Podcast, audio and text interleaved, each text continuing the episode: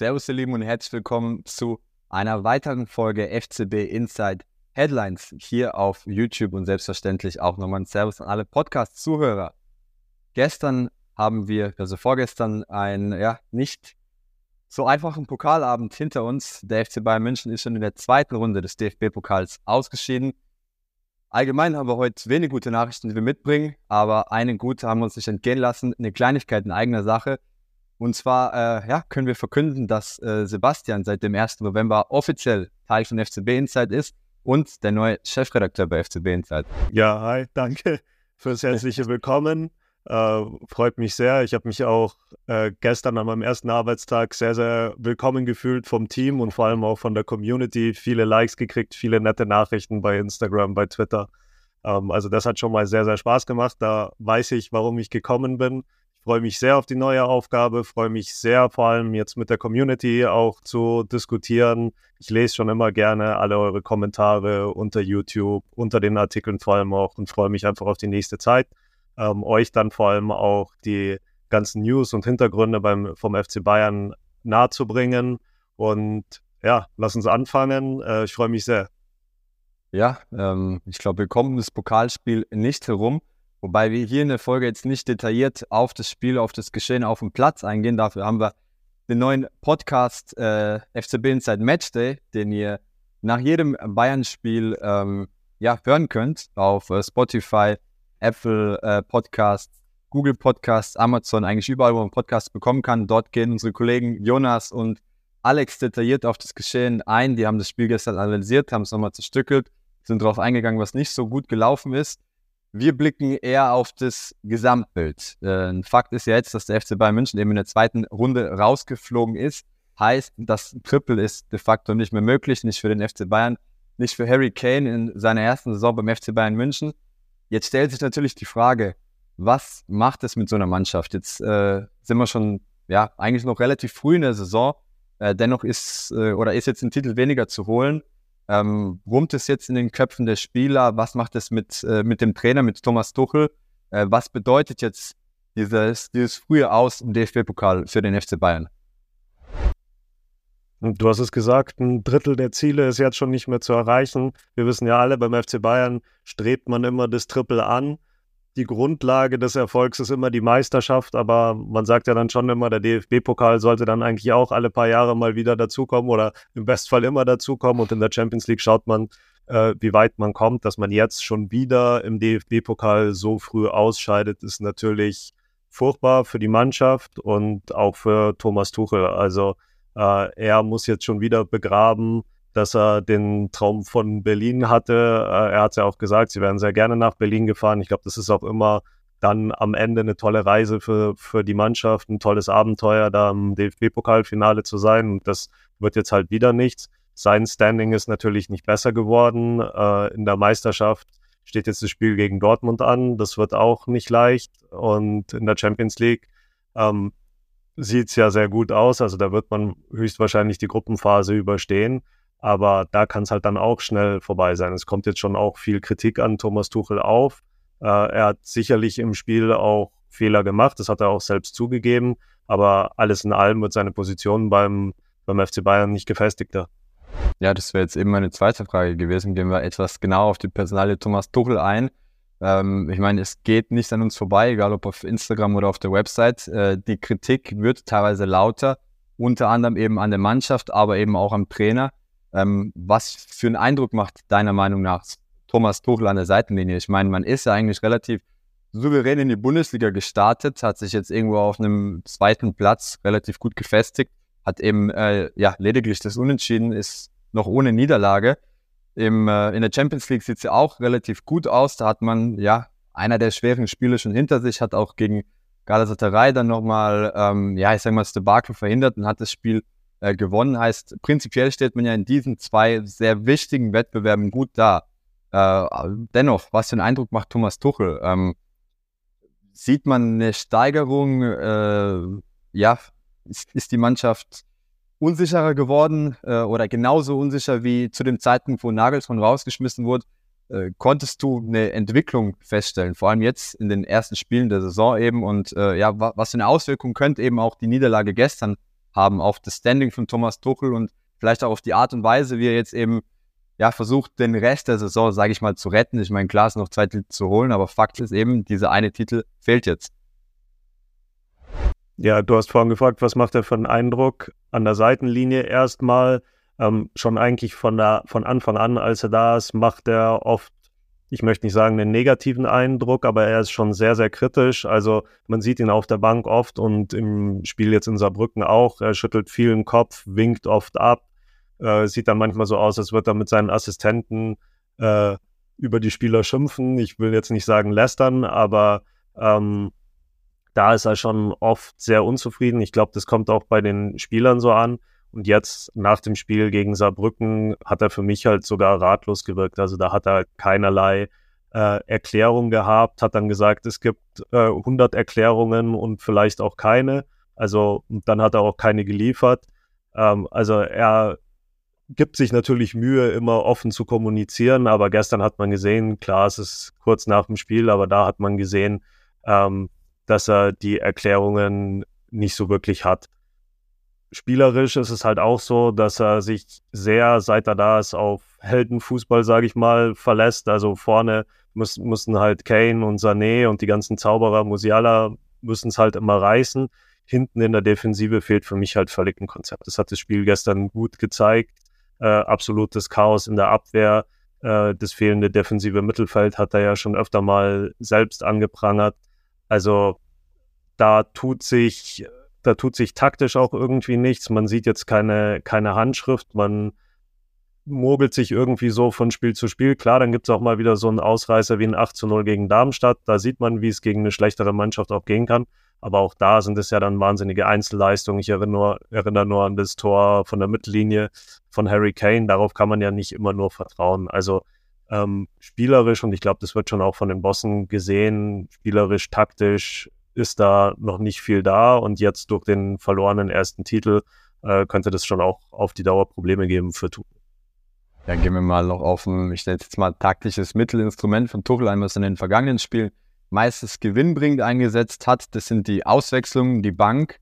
Äh, in der Breite hat sie eigentlich nicht so viel zu bieten. Gestern ist man ja, äh, vorgestern ist man dann mit der zweiten Garde aufgelaufen, hat prinzipiell noch äh, ja, einige namhafte Spieler auf der Bank gehabt, die man im Endeffekt äh, bringen konnte. Gestern oder vorgestern hat eben erstmals kein Effekt gezeigt. Heißt, äh, Tuchel hat viel ausgewechselt, ähm, leider vergebens. Heißt, es hat keinen Impuls gezeigt. Glaubst du, dass es dahingehend ein Umdenken geben könnte? Heißt, dass wir in Zukunft dann äh, ja weniger rotieren, jedes Mal die erste oder die, die, die beste Garde sehen und eben dieses Instrument, diese Geheimwaffe, wie wir sie hatten mit Matistel oder dass man eben mal einen Command, einen Gnabry äh, sonst von der Bank äh, bringen kann, dass es dann ja doch nicht so einen großen Effekt hat und wahrscheinlich mehr Zufall als ähm, ja, taktisches Mittel war.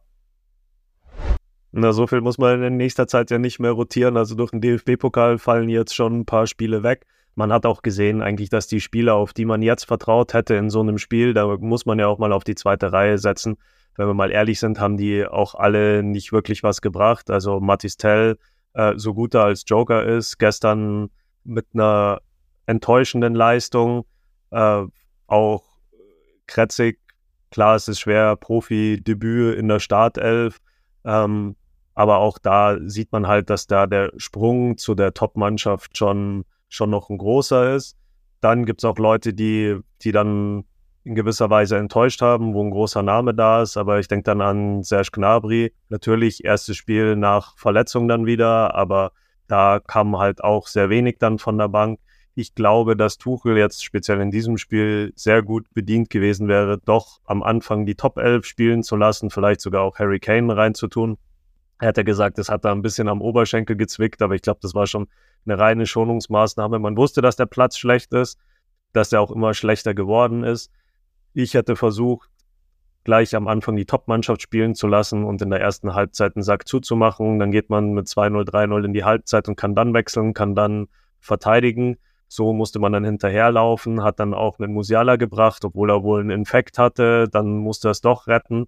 Warum dann nicht von Anfang an spielen lassen?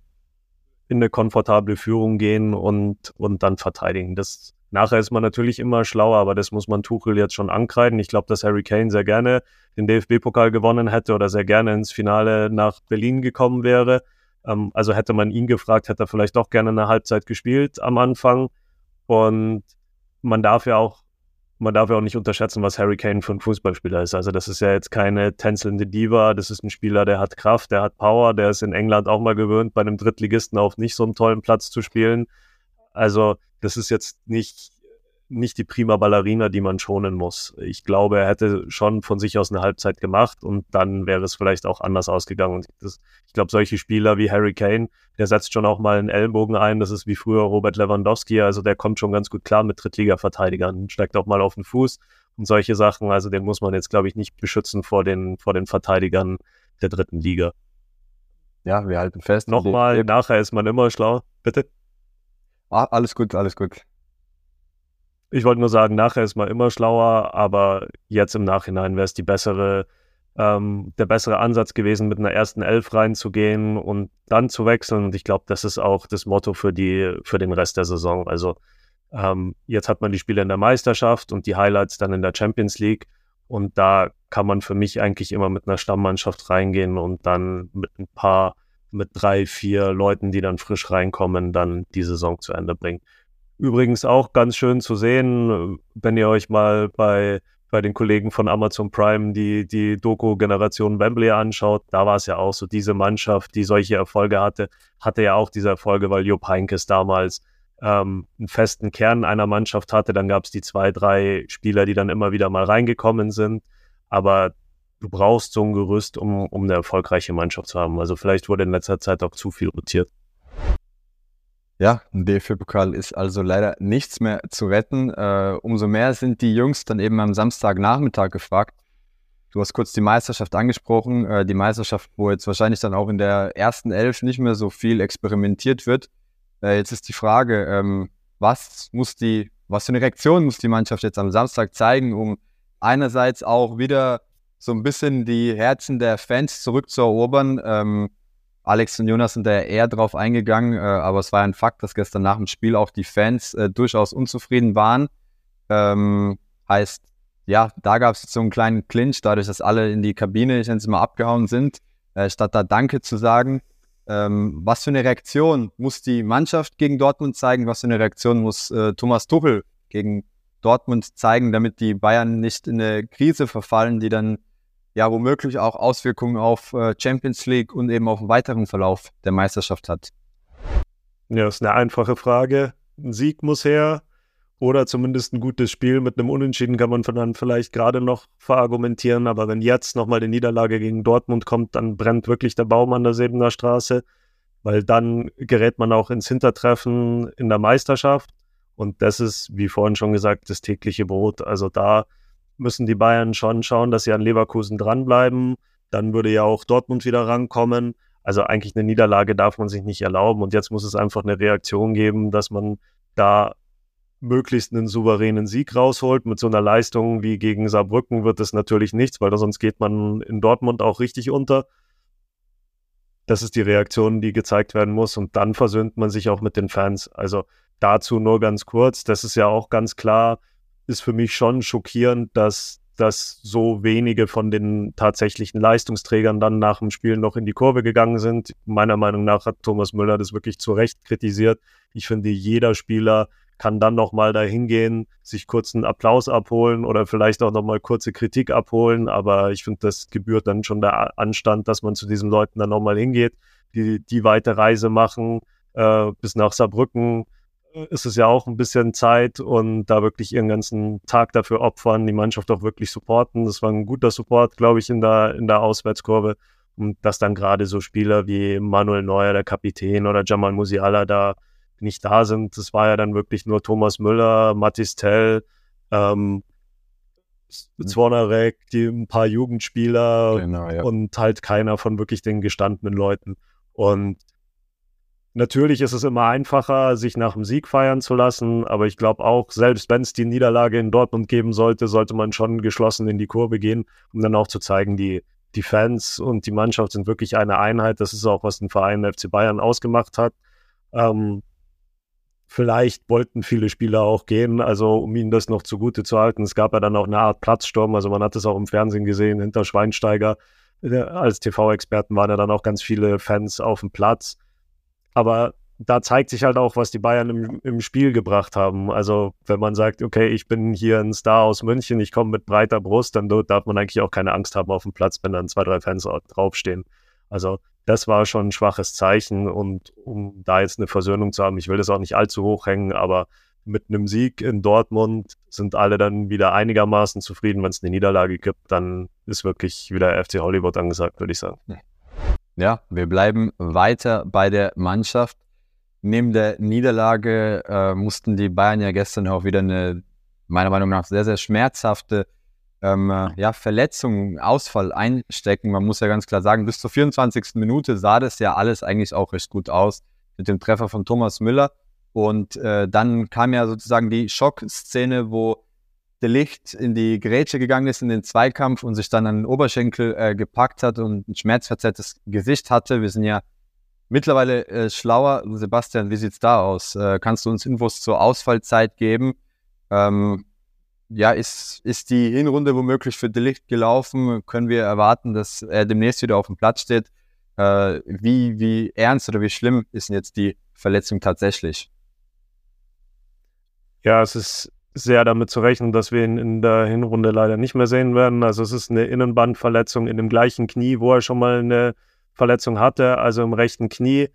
Ähm, und da geht man jetzt davon aus, dass es eine Pause von vier bis sechs Wochen geben wird. Ich denke da eher bei allem, was ich so an Knieverletzungen immer gesehen habe, dass es doch dann eher die sechs Wochen werden und damit wären wir ja dann schon nach der Winterpause. Also da muss man sich jetzt wirklich durchschleppen. Verteidigermangel war ja eh da. Es tut mir wahnsinnig leid für die Licht. Also da ist man ja wirklich schon zusammengezuckt, als man es gesehen hat sah wirklich auch übel aus in der, in der Wiederholung. Und ja, ganz schlimm für ihn und auch ganz schlimm für den FC Bayern, weil jetzt noch ein Verteidiger weniger kann man sich eigentlich nicht, nicht leisten. Für vier bis sechs Wochen, da, da gehen jetzt schon ein paar Spiele ins Land. Ja, Fakt ist, dass die Bayern jetzt vor dem Spiel gegen Dortmund eben nur einen etatmäßigen Innenverteidiger haben, und zwar Kim. Ähm, gegen Saarbrücken haben jetzt äh, Leimer und Kimmich ausgeholfen. Masraoui auch, äh, ja, fraglich, äh, wie, wie, fit er ist. Bei Guerrero sieht es eben auch nicht gut aus.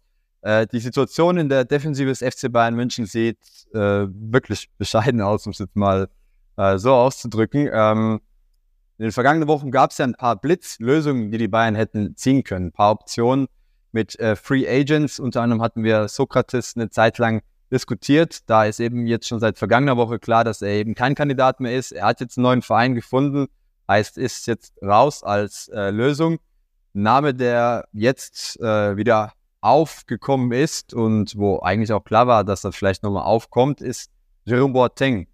Ist immer noch ein Free Agent, trainiert tatsächlich immer noch mit dem FC Bayern München.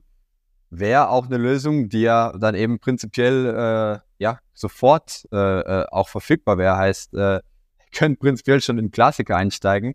Jetzt die Frage an dich, ja, wie, wie viel Sinn ergibt es jetzt noch, ähm, solche Möglichkeiten zu prüfen. Viele Free Agents gibt es nicht auf dem Markt. Von Boateng war man ja prinzipiell, äh, wenn man jetzt rein auf die Fitness blickt, äh, überzeugt. Heißt, er hat eigentlich gut abgeliefert im Training, hat ja dann auch noch danach mit der Mannschaft äh, durchaus weiter trainiert. Äh, zweiter Fakt, den man nicht vergessen darf, ist, dass Boateng eben auch nur in der Bundesliga zum Einsatz kommen könnte. Aus dem DFB-Pokal ist man raus, in der Champions League kann man ihn nicht mehr anmelden. Wie viel Sinn ergibt das Ganze? Könnten wir hier doch noch eine Entwicklung sehen in den kommenden Stunden, Tagen. Äh, ist es realistisch oder ja, ist es wieder nur eine Reaktion der Medien aus der Panik heraus, dass wieder Name diskutiert wird? Äh, und glaubst du, dass dann eben der Verein, Tuchel versuchen, das Ganze mit den Spielern, die eben da sind, zu kompensieren?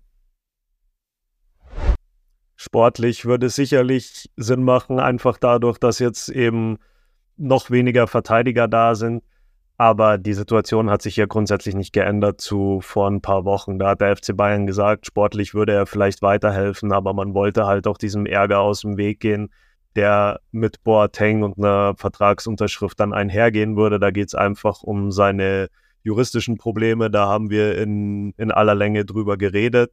Und dieses Problem ändert sich ja jetzt nicht. Man, man wusste oder man war sich sicher, dass viele im Lager der Bayern-Fans eigentlich gegen eine Boateng-Verpflichtung äh, gewesen wären. Hat sich, denke ich, auch mal Sorgen gemacht um mögliche Proteste dann im Stadion, um mögliche Spruchbänder. Und die Situation wäre jetzt immer noch die gleiche. Und man hat ja dann damals gesagt, schaut, es ist doch jetzt nur noch ein paar Wochen bis zur Winterpause und dann können wir frische Leute kaufen. Jetzt ist es noch weniger Zeit bis zur nächsten Transferperiode. Warum soll man jetzt da für ein paar Wochen äh, sich diese Probleme ins Haus holen? Und das sind nun mal Probleme, äh, das wurde ja in aller Breite durchdiskutiert und ich finde es eigentlich Wahnsinn, dass jetzt dieses Thema dann wieder aufkommt, weil das kann man ja, dafür braucht man keine Glaskugel, um das vorauszusagen. Äh, das wird wieder so ein riesiges Thema geben zu all den sportlichen Themen, die jetzt noch da sind. Und was passiert denn dann, wenn man Boateng holt und dann geht es in Dortmund richtig in die Hose? Dann, dann heißt es auch, okay, das war jetzt die falsche Entscheidung. Also ich glaube, man sollte jetzt da wirklich diese Situation noch durchstehen. Du hast es gesagt, es wird nicht einfacher, da braucht es auch kreative Lösungen es ist halt leider auch so, dass Leimer hinten der Abwehr jetzt nicht so gut gespielt hat. Bunassar hat dann mal seine Chance gekriegt, war auch keine starke Leistung. Also der hat sich auch nicht wirklich empfohlen. Aber ich denke, jetzt muss man sich in irgendeiner Weise in diese Winterpause retten und dann wirklich auf dem Transfermarkt tätig werden. Ja, die Winterpause ist ja doch irgendwo greifbar. Dennoch sind es noch einige äh, Tage, Wochen, wo die Bayern-Verantwortlichen eben jetzt wirklich ausgiebig planen können. Klar ist, Wintertransfers gestalten sich nie einfach. Äh, es sind einige Namen, die diskutiert werden, die immer wieder diskutiert werden. Da sind wir in den letzten Wochen auch drauf eingegangen. Dennoch stellt sich jetzt wirklich explizit die Frage, nachdem man jetzt ja wiederholt gesehen hat, wo denn die ganz, ganz großen Baustellen des FC Bayern München sind. Was sind jetzt effektiv die Handlungen, die Christoph Freund jetzt in seiner ersten Amtsperiode im ersten Transferfenster unternehmen muss, um den FC Bayern München für die zweite Saisonhälfte zu stärken. Ich meine, wenn wir uns jetzt noch irgendwie durch die Bundesliga kämpfen, äh, das klingt, jetzt dramatisch, aber äh, Fakt ist, wenn man eben gegen den BVB die drei Punkte holt, sieht es ja gar nicht so schlecht aus. In der Champions League ist man immer noch auf Kurs, heißt, äh, im neuen Jahr fangen dann sozusagen die K.O.-Spiele an, in der Bundesliga wird es auch nochmal heiß. Was denn jetzt explizit die, die, die Handlung, die eben äh, vor allem Freund unternehmen muss, um den FC Bayern fit zu bekommen für die zweite Saisonhälfte, für die ganz, ganz wichtigen Spiele, für die Spiele, wo es dann eben auch um ja, zwei große oder zwei verbleibende Titel geht. Ganz explizit Geld in die Hand nehmen. Also es wird nicht billig werden. Meiner Meinung nach brauchen die Bayern drei Transfers und zwar keine Ersatzmänner, sondern wirklich Leute, die den Kader stärken, stärker machen man weiß ja, welche Positionen es braucht. Also meiner Meinung nach braucht es einen Innenverteidiger, einen Rechtsverteidiger und die berüchtigte Holding Six, also jemanden, der das defensive Mittelfeld verstärkt und dann vor allem in der Verteidigung auch nicht so eine Hybridlösung, wo man sagt, ah, okay, vielleicht holen wir einen Innenverteidiger, der dann zur Not auch Rechtsverteidiger spielen kann. Man hat gesehen, wie eine Drittligamannschaft der Bayern-Defensive wirklich Probleme gemacht hat.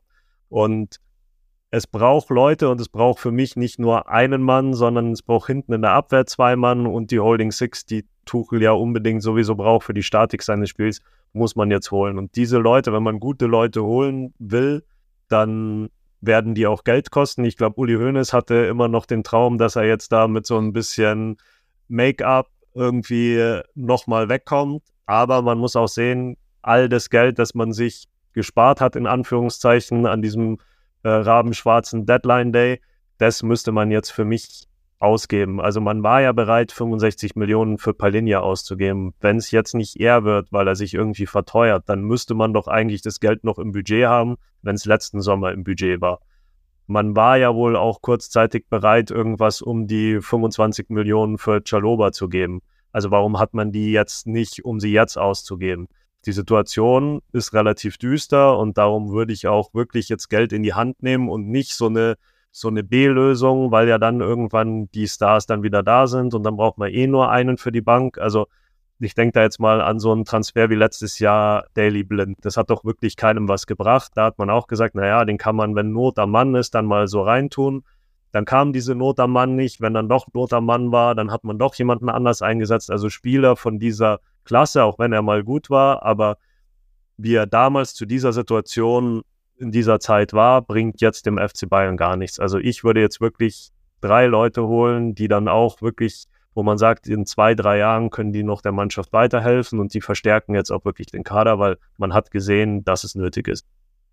Ja, wir halten fest, es könnte ein teurer Transferwinter, Transferwinter werden, ein Transferwinter, wo vielleicht nochmal in Summe die 100 Millionen Mark geknackt wird, wie du aber richtigerweise erwähnt hast. Geld ist ja da, weil am Deadline Day sind ja dann doch einige Transfers auf der Zielgeraden geplatzt. Ich würde sagen, das äh, war es dann auch soweit. Ähm, wir werden wahrscheinlich in den kommenden Wochen einige Namen auch haben, die wir dann nochmal intensiver diskutieren. Äh, wird dann, ja, sich dann auch nochmal ergeben, was in der Innenverteidigung jetzt Optionen sind als äh, Rechtsverteidiger. Ob eben nochmal alte, bekannte Namen aufkommen oder äh, ja, komplett neue Namen diskutiert werden. Ähm, bis dahin ähm, würde ich sagen, vielen Dank fürs Zuhören. Vielen Dank an alle Podcast-Zuhörer, an alle Zuschauer.